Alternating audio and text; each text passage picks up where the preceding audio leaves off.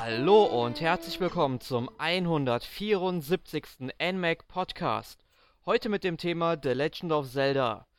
Und wir schauen uns das Franchise in dem Sinne zum vierten Mal an. Mein Name ist Erik Ebelt und ich habe mir Verstärkung geholt und zwar vom Emanuel Liesinger. Yay!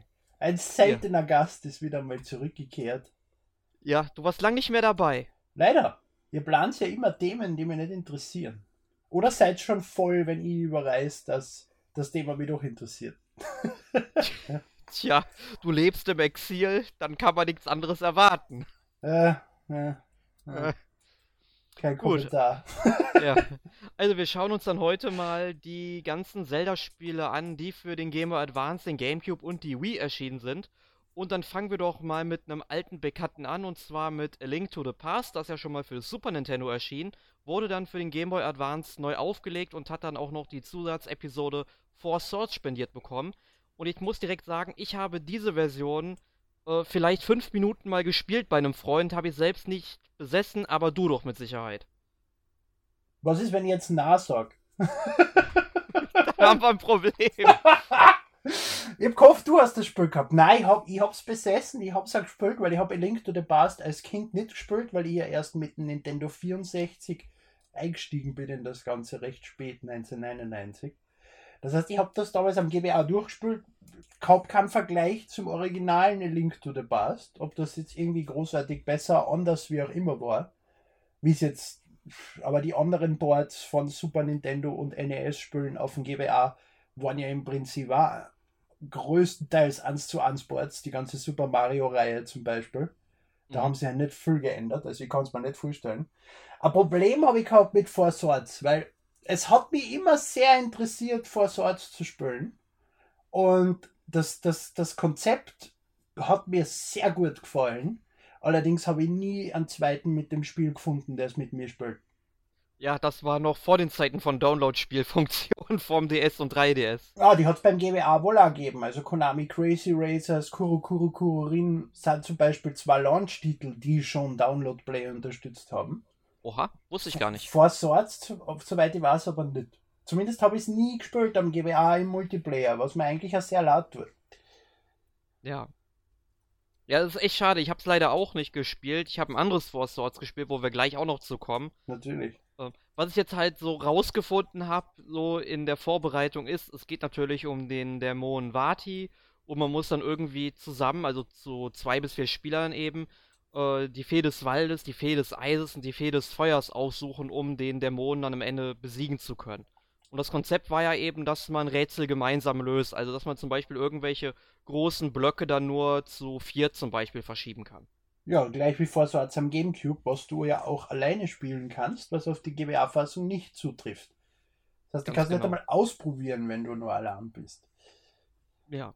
Nee, aber wenn wir jetzt schon äh, Four Swords Adventures auf dem GameCube erwähnen, dann ziehen wir das doch jetzt einfach mal vor, bevor wir auf The Wind Waker zu sprechen kommen. Passt, mhm. glaube ich, ganz äh, gut gerade zum Thema. Mhm. Ähm, da weiß ich, dass es ja, glaube ich, zwischen der europäischen und der japanischen Version gravierende Unterschiede gibt. Du hast, glaube ich, die japanische Version sogar in deinem Besitz. Ja, äh, gravierende Unterschiede. Das Gameplay selbst, das Grundspiel ist genau das gleiche. Was nur dabei ist bei der japanischen Version, was gegenüber der europäischen und der amerikanischen fällt, ist Tetras Trackers, was ja lange Zeit angekündigt war als eigenständiges Spiel. Das ist umbenannt worden in Nav Navy Trackers und ist integriert worden in Four Swords in der japanischen Version. Ist höchstwahrscheinlich deswegen nicht übersetzt worden, weil es äh, Tetra und die restlichen Piraten haben vollständiges Voice-Over also es ist das einzige Zelda außer die äh, CDI-Games, von denen wir nicht sprechen, und dem neuen Zelda mit Sprachausgabe. Und äh, hat da ein interessantes Feature drin, dass du, da bist du der bessere Ansprechpartner für das, dass du zwei japanische Zeichen hernimmst. Ähm, ja, und dann, Hiragana oder Katakana. Ja, es sind immer, es sind immer Silben. Mhm. Und damit kannst du deinen Namen äh, dann von Tetra sogar sagen lassen. Also ich bin so weit gekommen, dass sie Emi sagt. Ohne L, aber Emi, weil du hast immer zwei Silben zur Auswahl. Und äh, das funktioniert natürlich in der deutschen Version oder in einer westlichen Version mit zwei Zeichen so gut wie gar nicht. Ja, das heißt, ich, ich glaube, das beste Beispiel dafür wäre ja äh, Animal Crossing, wo das so ganz schnell abgesprochen wird. Genau, einfach. dort funktioniert es aber überraschend gut, finde ich. Animal Crossing und Tomodachi Life sind zwar so Spiele mit Synthesizer, die komplett alles synthetisieren, wo es äh, Tomodachi Life in meinen Augen weit besser funktioniert als Animal Crossing. Ja, klar, aber natürlich. das ist halt eine Technik, die zehn Jahre fortgeschritten ist. Ne? Und das hat es damals mhm. höchstwahrscheinlich in der Form für den Gamecube noch nicht gegeben. Ja. Und äh, worum geht's eigentlich? Entschuldige, in, in, in Navi Trackers, wenn ich schon rausreiß. Genau. Äh, gleich wie bei Four Swords am Gamecube spielt jeder mit seinem eigenen GBA und dem entsprechenden Linkkabel.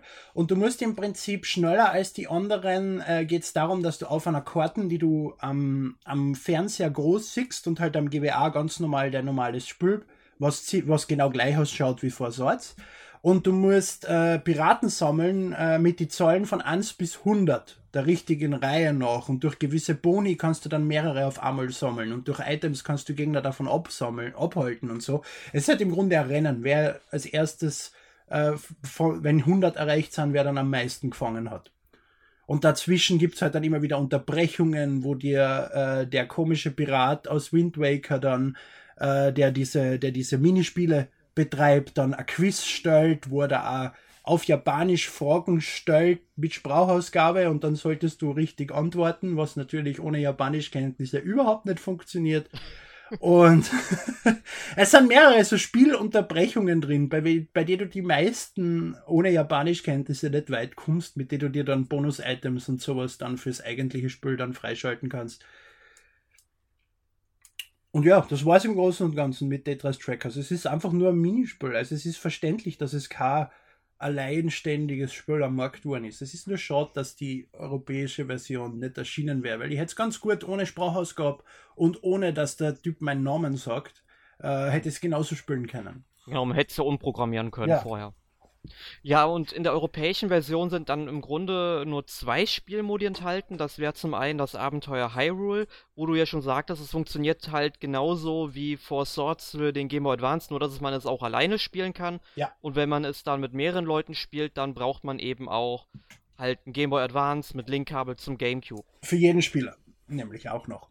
Also da genau. reicht es nicht, wenn du einen Game Boy Advance hast, wenn du zu zweit spielen willst oder sowas, dass einer am Fernseher spielt und einer im GBA. Na, du brauchst zwei GBA.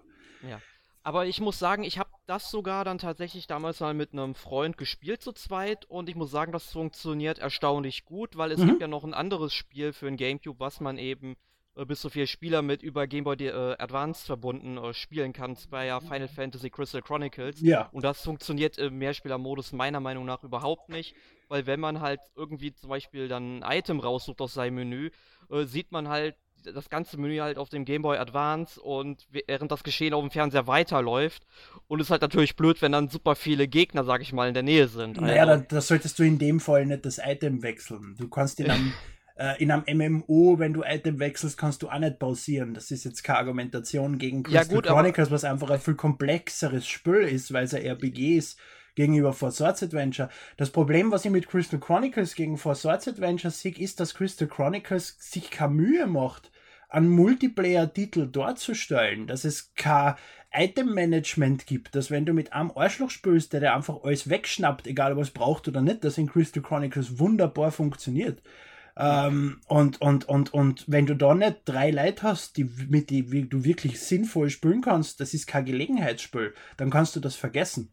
Du brauchst da wirklich eine Gruppe mit drei Leuten und das kannst du bei Four Swords, dadurch, dass du sowohl die Möglichkeit hast, zusammen zu spielen, als auch mehr oder weniger gegeneinander, weil ja am Schluss zählt, wer am meisten Münzen, äh, Rubine gesammelt hat. Ähm, Frostkristalle. Ja, was auch immer. ich hab's extra rausgeschrieben, was sollte erwähnt werden. Ich habe mir extra die Mühe gemacht. Das kannst du als Gelegenheitsspiel rausholen und mit Freunden an zwei Runden spielen. Das funktioniert mit Crystal Chronicles nicht. Mhm. Und dann gibt es halt bei Four Source Adventures noch die Schattenschlacht, was im Grunde so eine Art Battle-Modus ist. Aber den habe ich, ich glaube, einmal ausprobiert damals. Er ist ganz nett, weil es Level gibt, wo du dann im Prinzip in ein Haus reingehst und dann alles, was außerhalb des Hauses ist, unter Brand setzen kannst und sowas und einfach so Fallen, die du anderen Spielern stellst. Aber es ist ungefähr gleich sinnvoll wie äh, der Multiplayer in dem äh, 3DS Zelda äh, wie jetzt Cousin Triforce Heroes, du spielst das zwei, drei Mal und nachher ist es im Prinzip Fahrt, weil du rennst dem anderen Link nach und versuchst ihn zu treffen und das war's. Ja.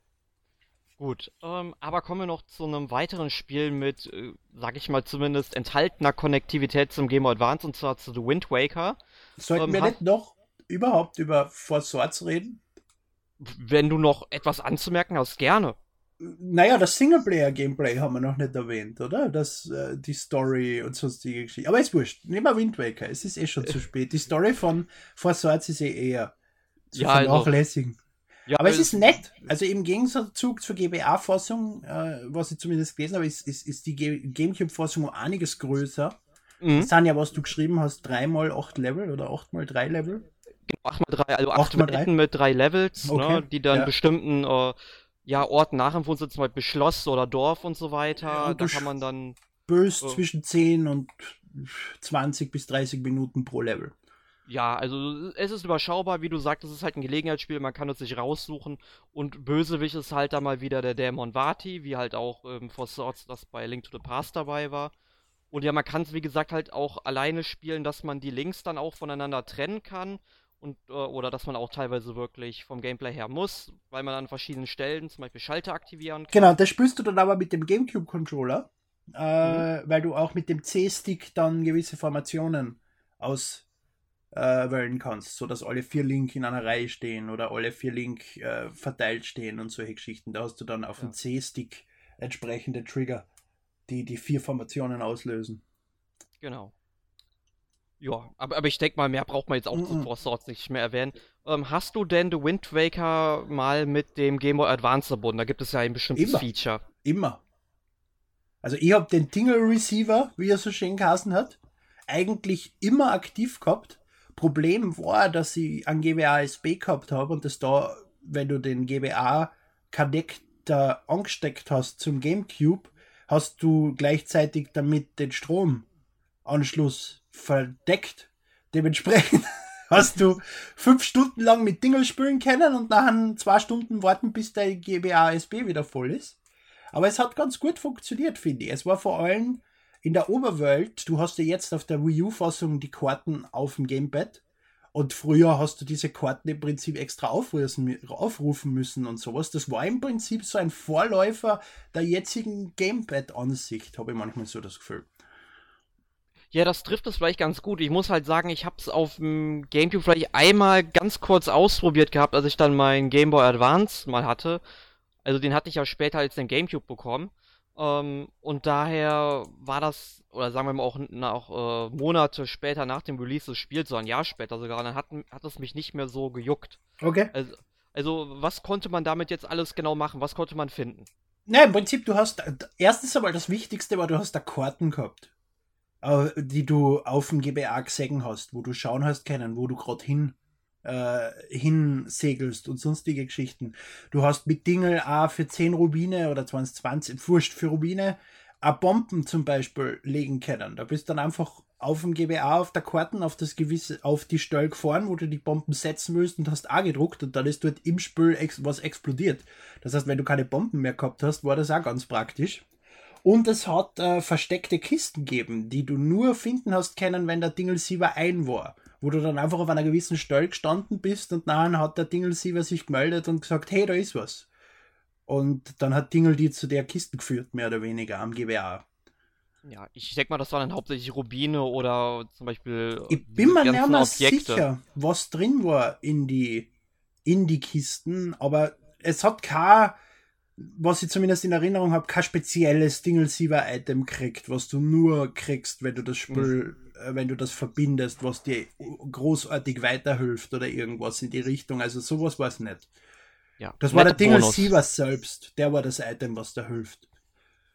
Ja, ja, und ansonsten, äh, ich kann mich halt noch äh, daran erinnern, als zum ersten Mal ein Zelda für den Gamecube vorgestellt wurde. Das war ja mehr oder weniger eine Tech-Demo, die halt das halt gezeigt war hat. nichts so, anderes als eine Tech-Demo. Ja. ja. genau, eben. Und das hat einfach mal gezeigt, wo die Reise hingehen könnte.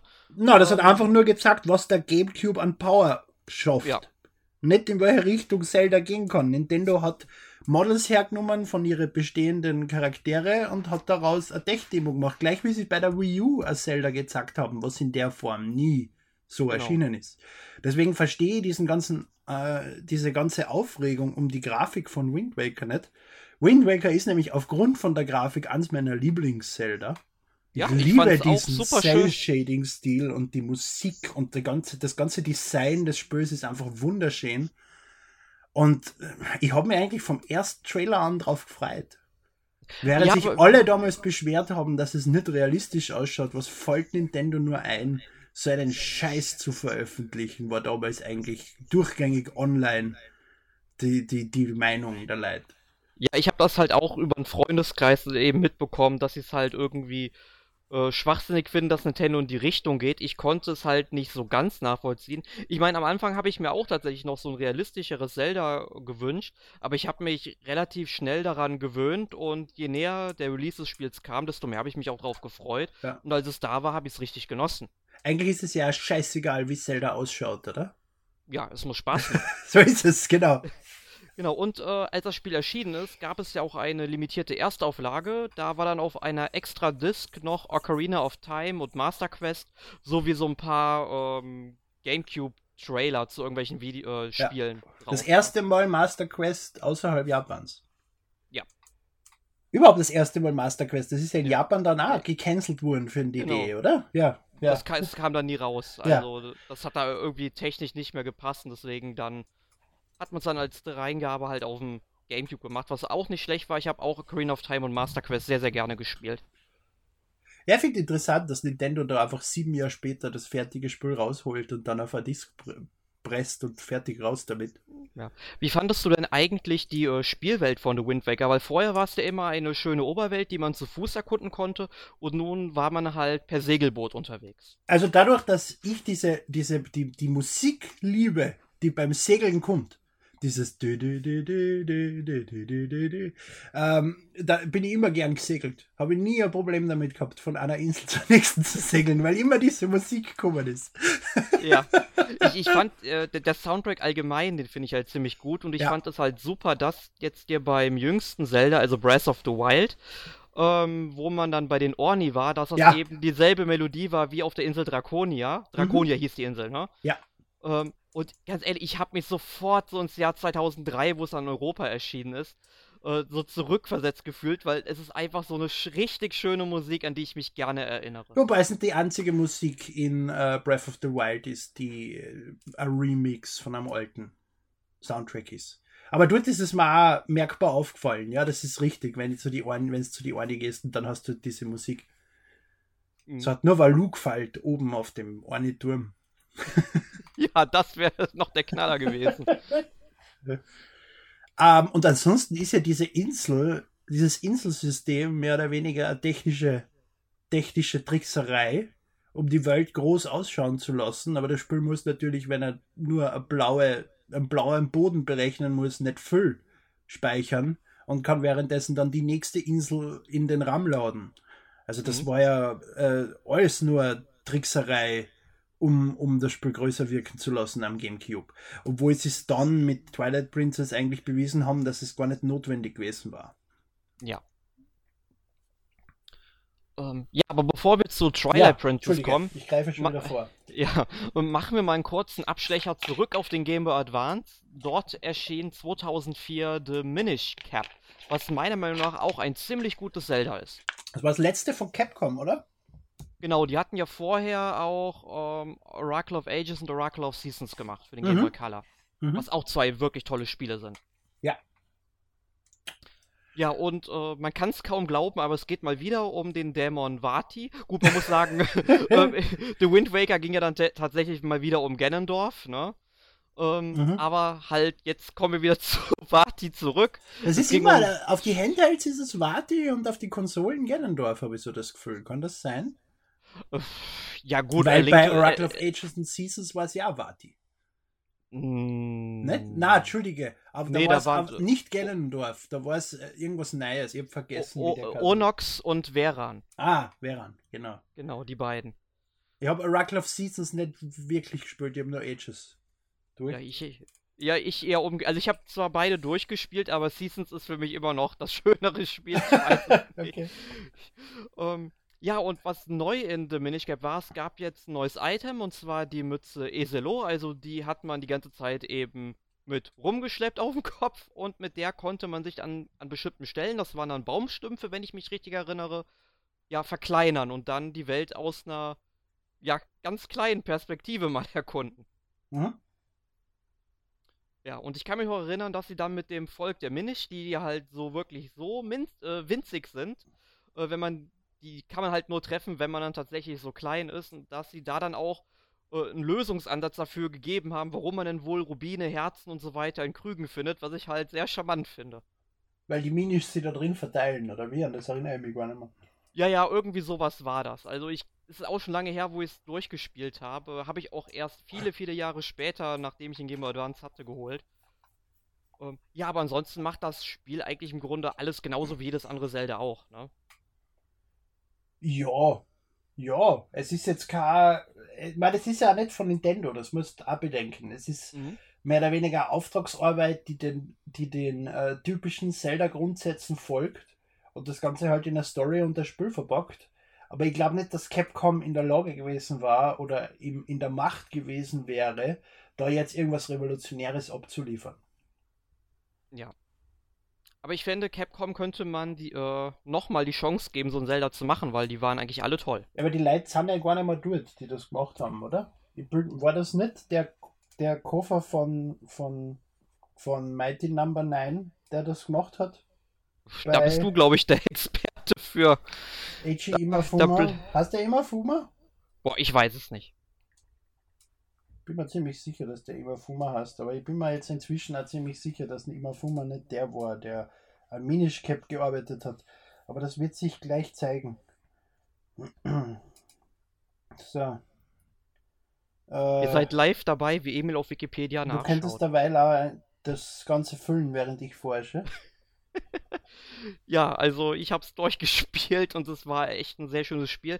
Äh, hatte, glaube ich, auch gar nicht so viele Dungeons gehabt, wie zum Beispiel so eine Link to the Past. Ich glaube, A Link to the Past war ja auch damals das Zelda ja mit den meisten Dungeons, die es gab. Also ich kann mich daran erinnern, es müssten ja, also zusammen mit Schloss Hyrule, ich glaube, elf Dungeons oder so gewesen sein. Also halt Wenn drei Tempel auf der Oberwelt, sieben in der Schattenwelt und dann halt noch Schloss Hyrule in der Mitte, ne? Ich habe das Spiel einmal durchgespielt und das war's. Ja, ähm, nee, bei mir waren es ein paar Mal mehr. Das Ganze war übrigens von Flagship, äh, äh, eine Firma, die Capcom gehört hat, die 2007 von Capcom gekillt worden ist. Das heißt, in der Form existieren sie auf keinen Fall mehr. Das letzte Spiel war Kirby's Quick Squad für den DS. Ja, das ist schon ein bisschen her. Haben. Genau. Das war 2006. Seit 1. Juni 2007 gibt es Flagship nicht mehr. Also doch nicht Capcom weiter Zelda entwickeln lassen. Ja, lieber nicht. lieber nicht. Lieber selber machen dann. Ähm, aber du hast schon gesagt, wir befinden uns mittlerweile im Jahr 2006 und da kam ja das erste The Legend of Zelda raus, das zeitgleich für zwei Plattformen erschien. Und zwar Twilight Princess. Auf welcher Konsole hast du es gespielt? Blöde Frage. Auf Bade. ja, ich auch. Na, äh, bei Release damals die Wii U äh, Wii-Fassung, logischerweise, ist ja mhm. auch die Fassung, die eine Woche früher erschienen ist. Ganz genau. Äh, was in meinen Augen ein ziemlich schlauer Zug war, was Nintendo diesmal versammelt hat. Bei äh, jetzt Kassen, Breath of the Wild. Ganz genau. ähm, großartiges Spiel. Also ich, ich hadere, ob mir Wind Waker oder Twilight Princess besser gefällt. Inzwischen ist, ist, ist, ist, ist, ist Breath of the Wild auf Platz 1 geruckt. Ich kann mir nicht helfen, es ist einfach das beste Zelda. Aber danach bin ich mir nicht sicher, ob Twilight Princess oder Wind Waker kommt. Es ist einfach so großartig. Die Story ist einfach so viel größer, tiefgründiger als bisher von Zelda gewohnt war. Ja das Design, die Grafik, es ist düster, es ist real, es hat wirklich geile Charaktere drinnen. Und es ist, es ist ein lang, du spielst richtig lang an dem, an, den, an Twilight Princess. Und es hat mir richtig gut gefallen. Ja.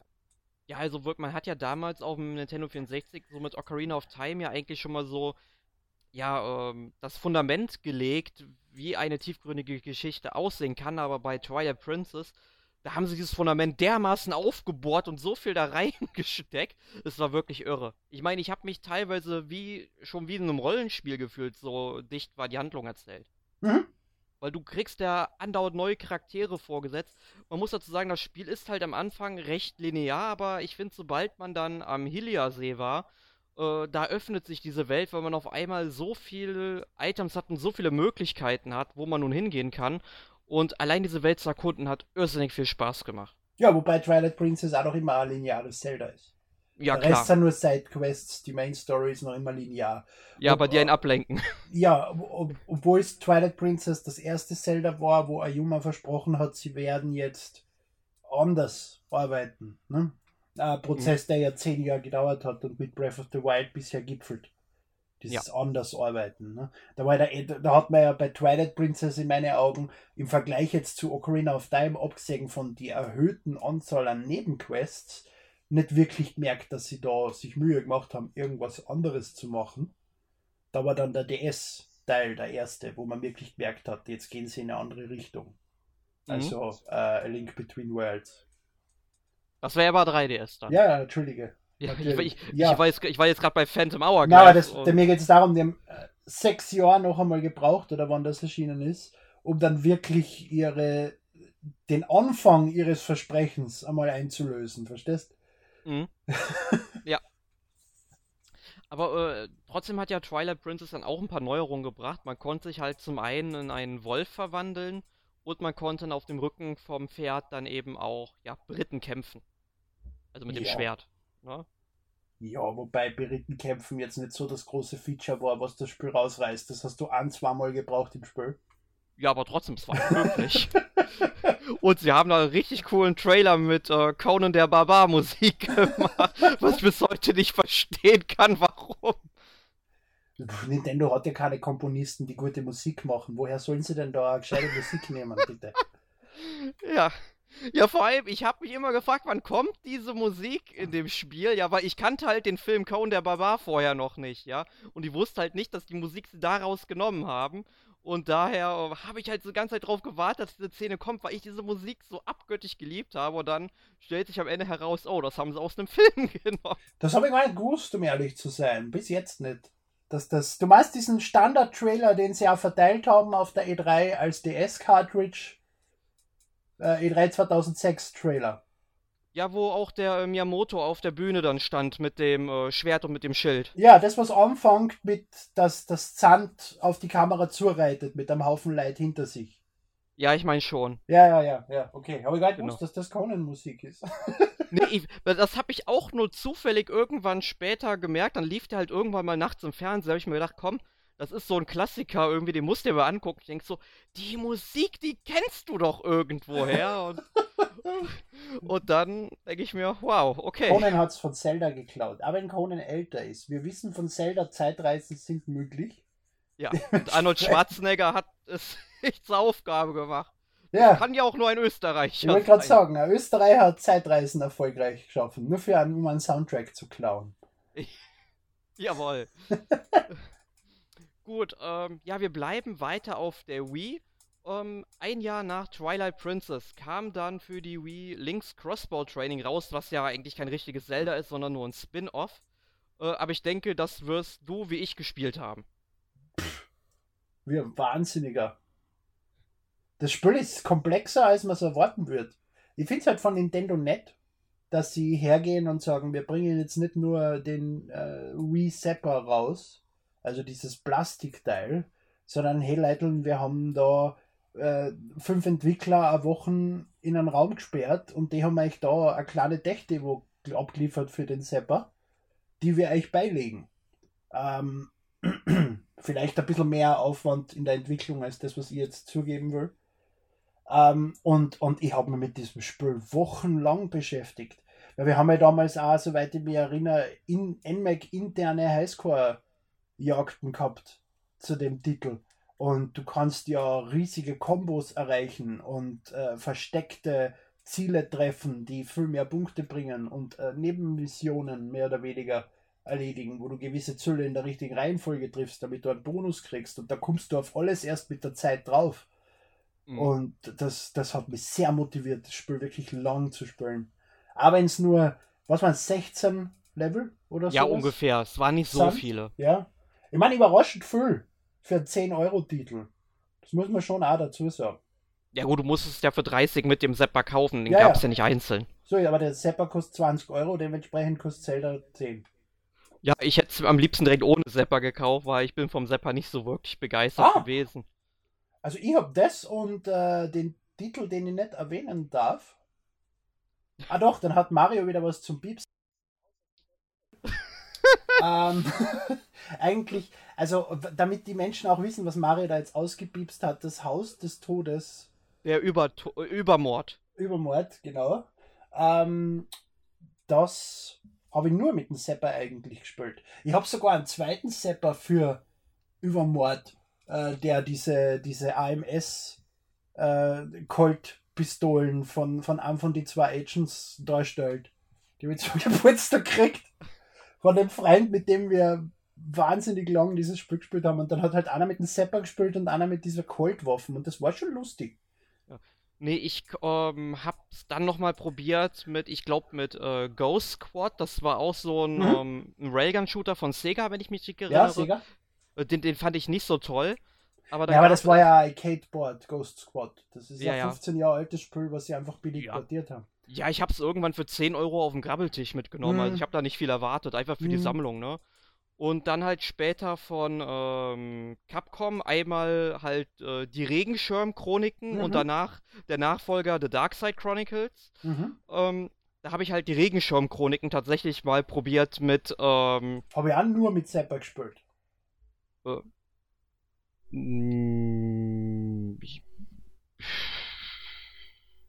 was heißt, ich habe den nie mit Zapper gespielt im Grunde. Also okay. Also ich hab's halt, ich hab's halt mal ausprobiert und dann einfach nur mit wie Fernbedienung halt geschossen und so, weil das ging für mich leichter von der Hand, als irgendwie das mit so einem Zapper zu machen.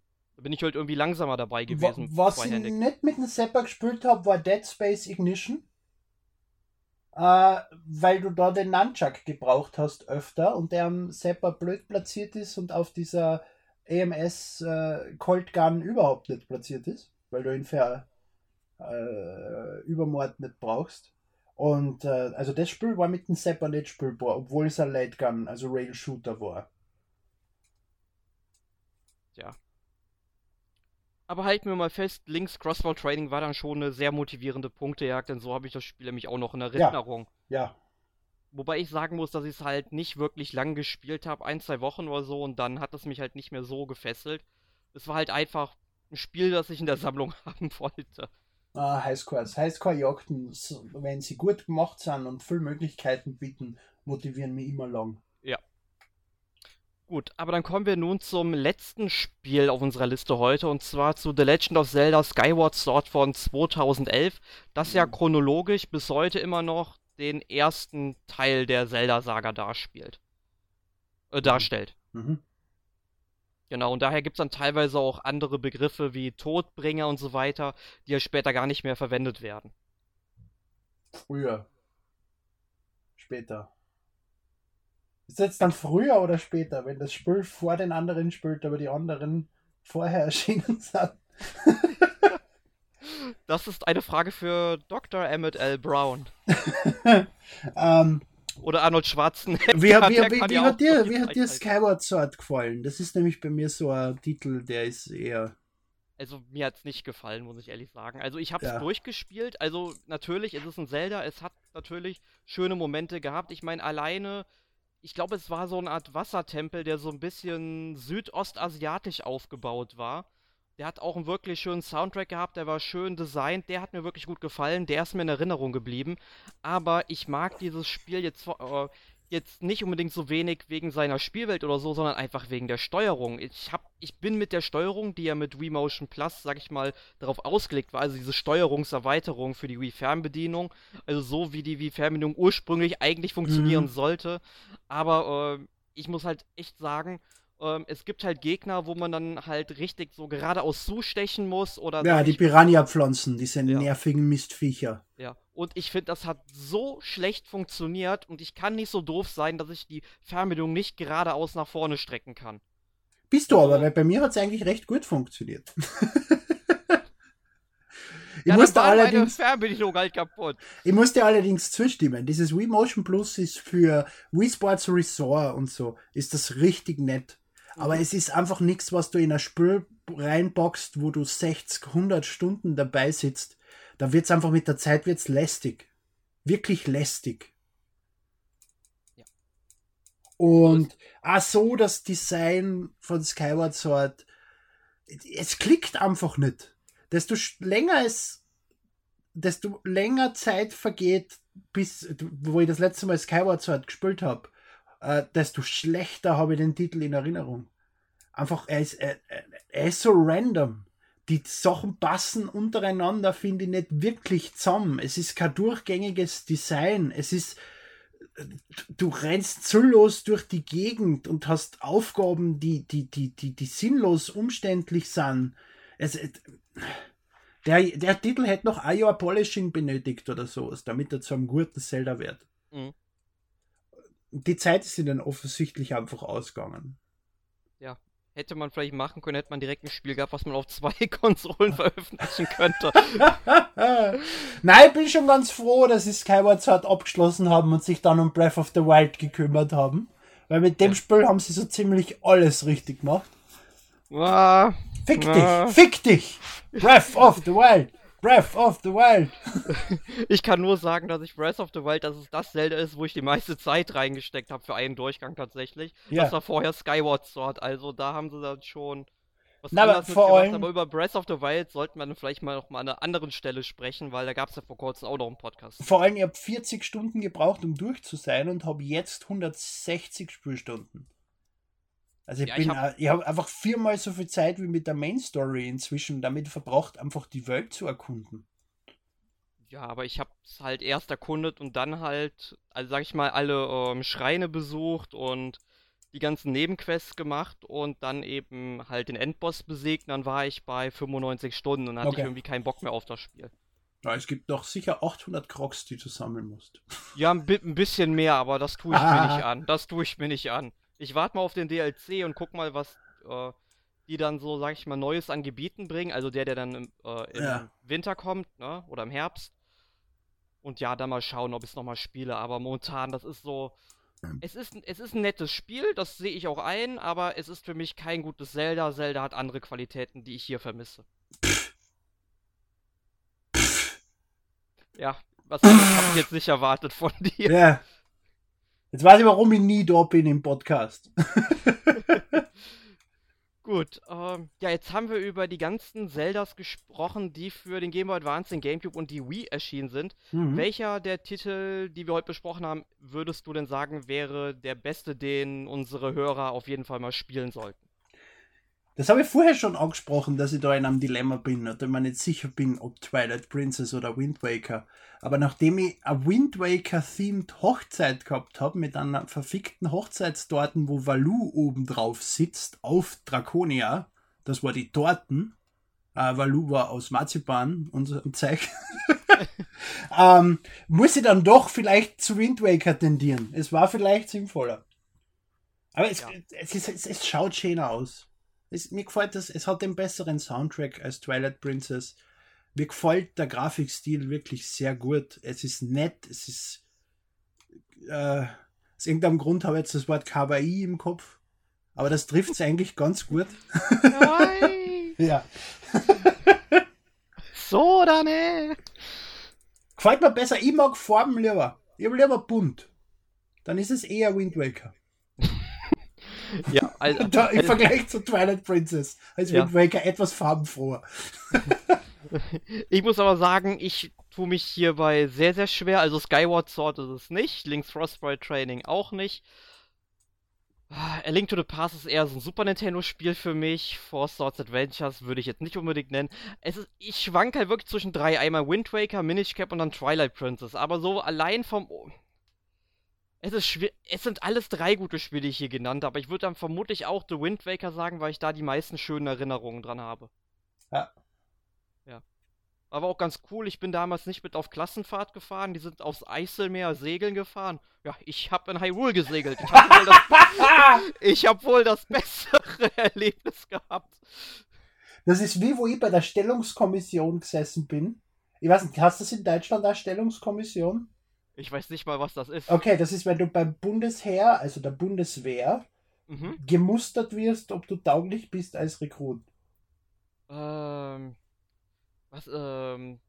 Ist das nicht das Kreuzwehrersatzamt bei uns? Du, was, auf jeden Fall dieser zweitägige diese zweitägige Ding, wo du hinkommst und dann äh, Tests machen musst und sonstige Geschichten und dann eingestuft wirst in der gewissen ja, das, hat, ja, das hat bei mir zwei Stunden gedauert. Dann haben sie mich nach Hause geschickt. Ja, genau. äh, und diese zwei Stunden, die ich warten musste, bis ich die Bescheid äh, bekommen habe, habe ich gewartet und Advance Voice gespielt in der Stellungskommission.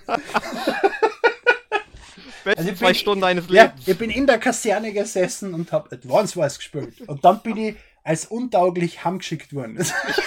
ja. genau so ist es bei mir auch gelaufen. Hat man erst direkt mein Eis darauf gegönnt. Ja, nein, ich, ich bin heimgegangen. Ich habe am zweiten Tag hätte ich noch Schul gehabt, aber den habe ich dann natürlich entschuldigt gehabt, obwohl ich ein Schnellverfahren gekriegt habe und nicht, das war, war eine nette Zeit damals. Jawohl. Und der okay. war ganz enttäuscht. Herr Liesinger, ja. ich muss Ihnen leider mitteilen, dass Sie untauglich sind. Und wo ich ihn dann gefragt habe, wieso leider, hat er mich nur noch böse angeschaut. hervorragend, hervorragend. Gut, äh, wir sprechen jetzt schon gerade über andere Titel. Äh, was hast ja. du denn letzte Woche gespielt? Nachdem ich mir ein neues iPad gekauft habe, habe ich jetzt wieder angefangen, Hearthstone zu spielen. Habe ich ja schon seit zwei Jahren nicht mehr erwähnt, dass ich gerne Hearthstone spiele. Habe ich mir gedacht, wird wieder einmal Zeit. ähm, und äh, Puyo Puyo Mhm. Was mir ganz gut gefällt. Ja. Wo ich auch verstehe, wieso das Spiel 40 Euro kostet. Äh, ich will jetzt nicht sagen, dass es 40 Euro wert ist, aber aufgrund von über zweieinhalb Stunden voll vertonten Story-Modus kann ich mir den Preis inzwischen realistisch vorstellen. Und äh, wie heißt das? Dieses Explosion Machine das Switch, Switchware. Hast du es jetzt Switchware? Ich habe keine Ahnung.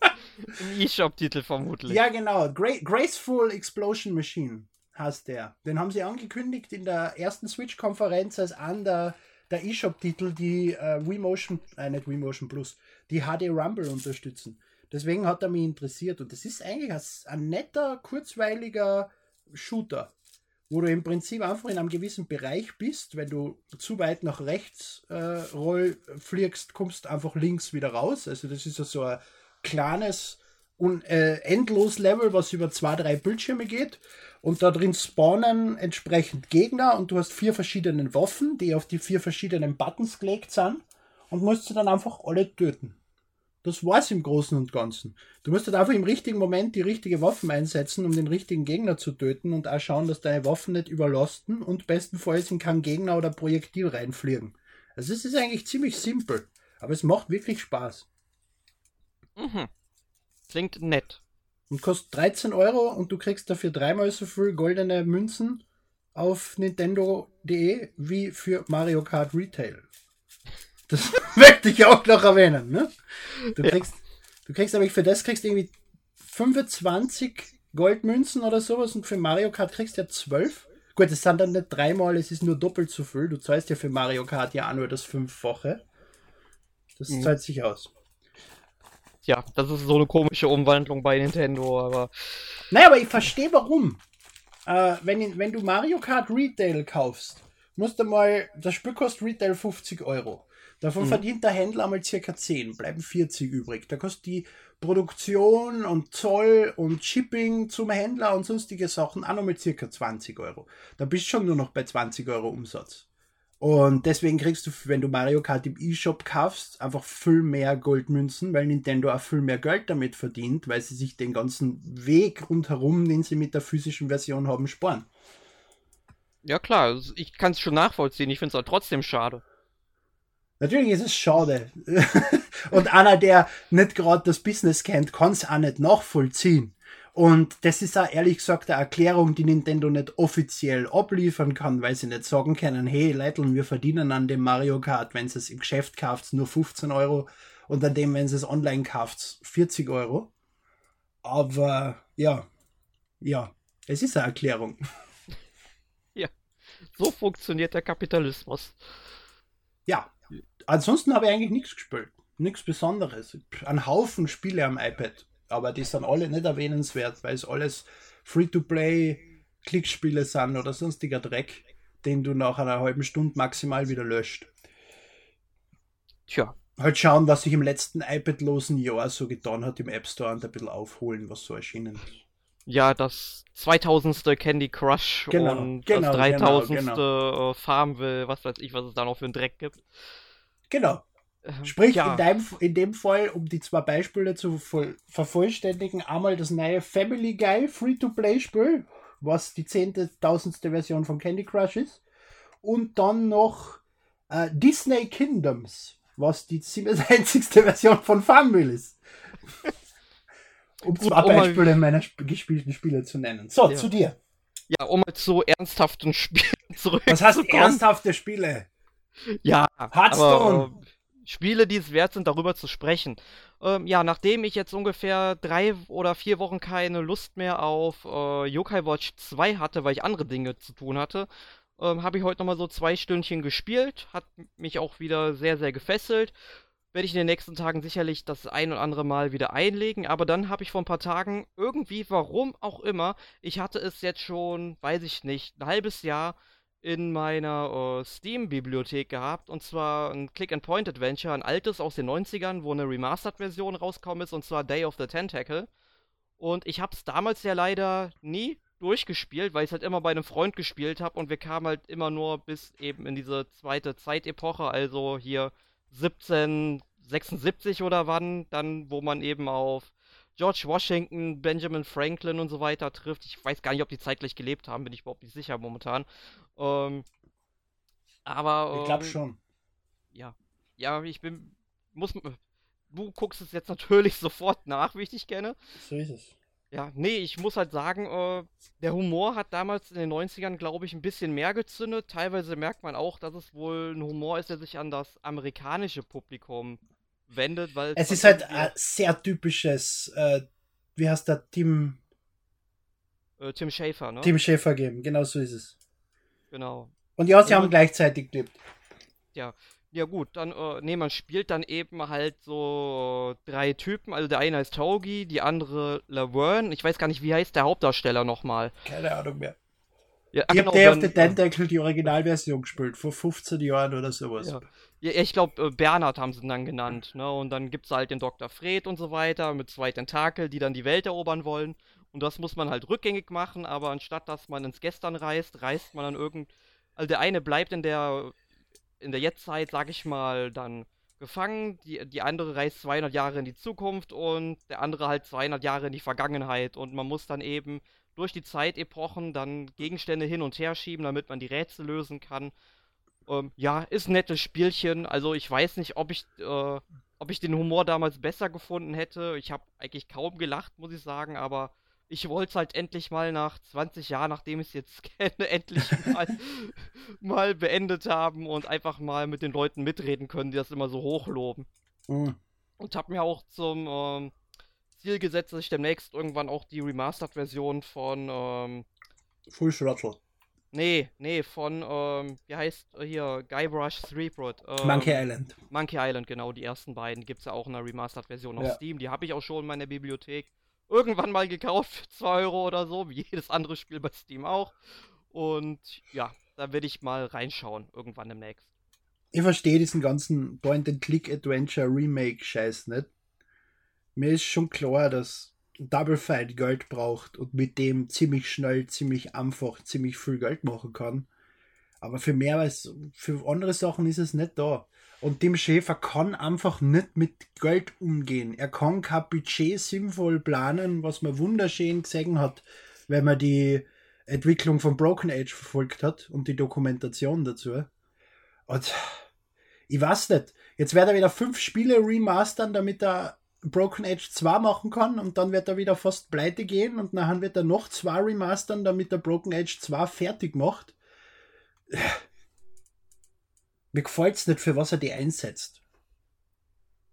Ja, ich, ich kenne den Mann leider zu wenig. Hm.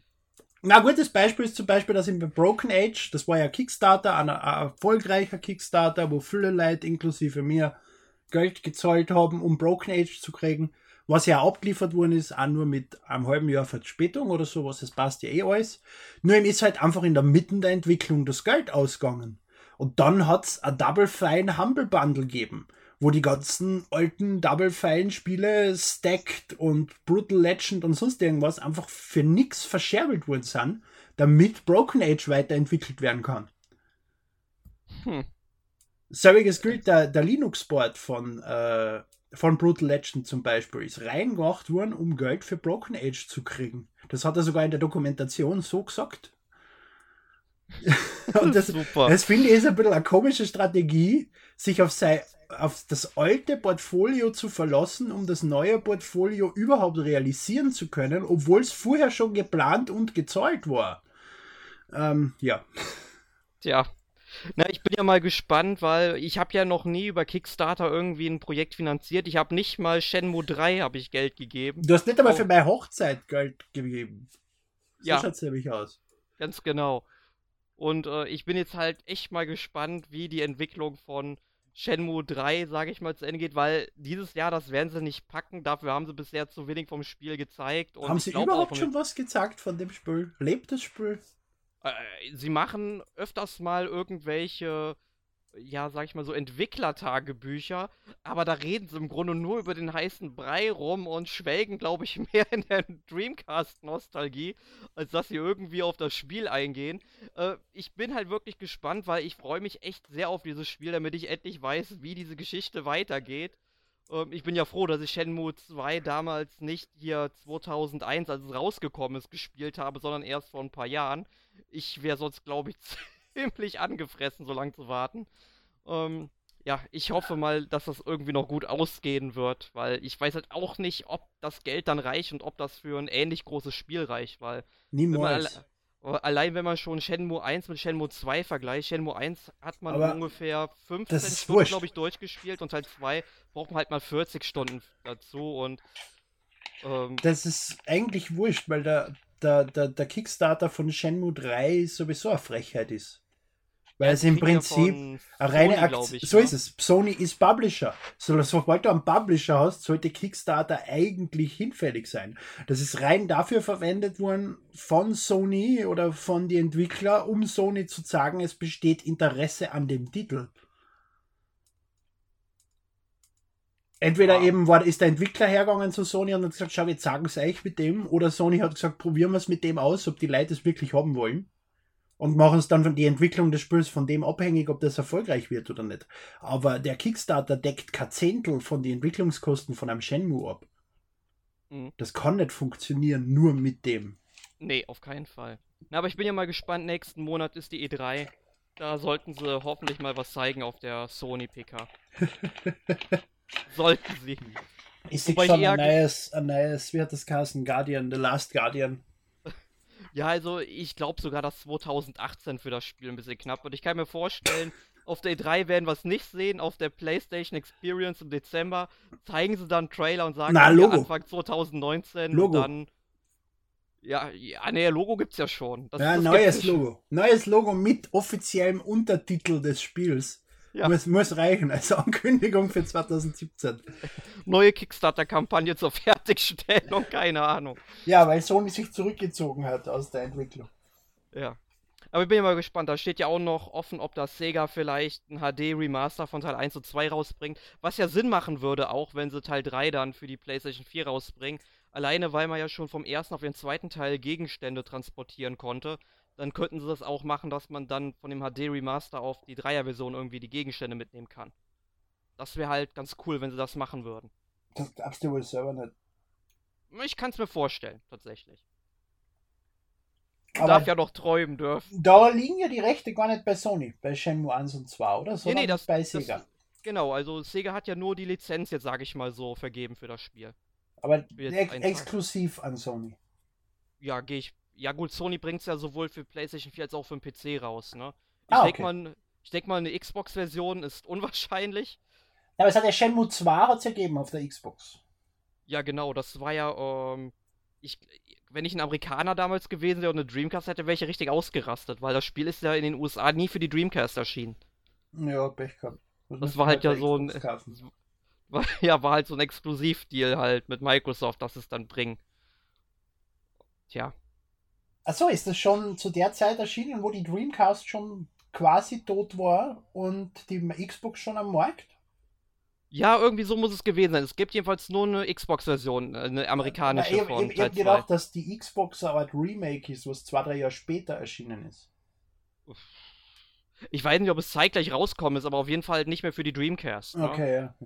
Also ich, ich meine, als Europäer ist es gut, dann hast du sowohl Teil 1 und 2 für die Dreamcast und Teil 2 nochmal für die Xbox, habe ich ja auch. Ja, die hab sogar ich.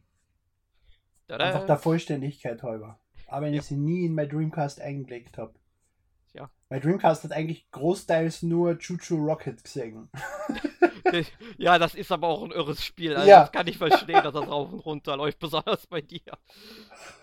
Gut, aber ich denke, wir haben jetzt heute genug über andere Spiele gesprochen und über, genug über Zelda gesprochen. In der nächsten Woche widmen wir uns unseren Hoffnungen, Träumen und Ängsten zu Nintendos E3-Auftritt. Da wollen wir mal schauen, mit was wir so rechnen, was Pikmin wir 4. befürchten, was wir wünschen. Ja, das glaubst du doch wohl selber nicht, ne? F-Zero. Jetzt wird's ja noch unwahrscheinlicher. 10, 1080. Phrase. Ja! Na, Wave Race glaube ich nicht, weil da gibt es einen guten eShop-Titel, der den ausgleicht. Ja. Äh, genauso Adventure, F-Zero glaube ich Ja. nicht dran. Ad Adventure of Lolo 3. Uh, ja, unbedingt. Und dann Star Tropics 3. Ja, und Kid Icarus 4 dann. Aber Kid Icarus habe ich extra nicht erwähnt, weil da ist eh erst einer erschienen. Ist auch schon wieder fast zehn Jahre her wahrscheinlich. Ja. Ja, aber ich, ich rechne ja mit einem Metroid. Ja, genau. Von Retro. Ja, das kann ich mir gut vorstellen. Ja, das wäre das Sinnvollste, was Retro machen kann. Ich glaube aber nicht dran. Ja, wir werden vermutlich vielleicht ein neues Donkey Kong bekommen, aber Glaube ich auch nicht dran. wir werden es nächsten Monat vielleicht erfahren. Ähm, und ich bin nächste recht Woche. pessimistisch. Schauen wir mal. Ja, und dann, äh, was die Kollegen dann vom NMAC nächste Woche noch so sagen, werdet ihr dann erfahren. Ich werde nämlich sehr wahrscheinlich nicht dabei sein. Du schau- dabei nächste ich, Woche? Ich, ich stehe in der Liste drin als eventuell. Schauen wir mal. Ja, okay. Wir werden es nächste Woche erfahren, oder? Jawohl. zumindest. Okay, dann vielen Dank fürs Zuhören und bis zum nächsten Mal. Frohe Weihnachten.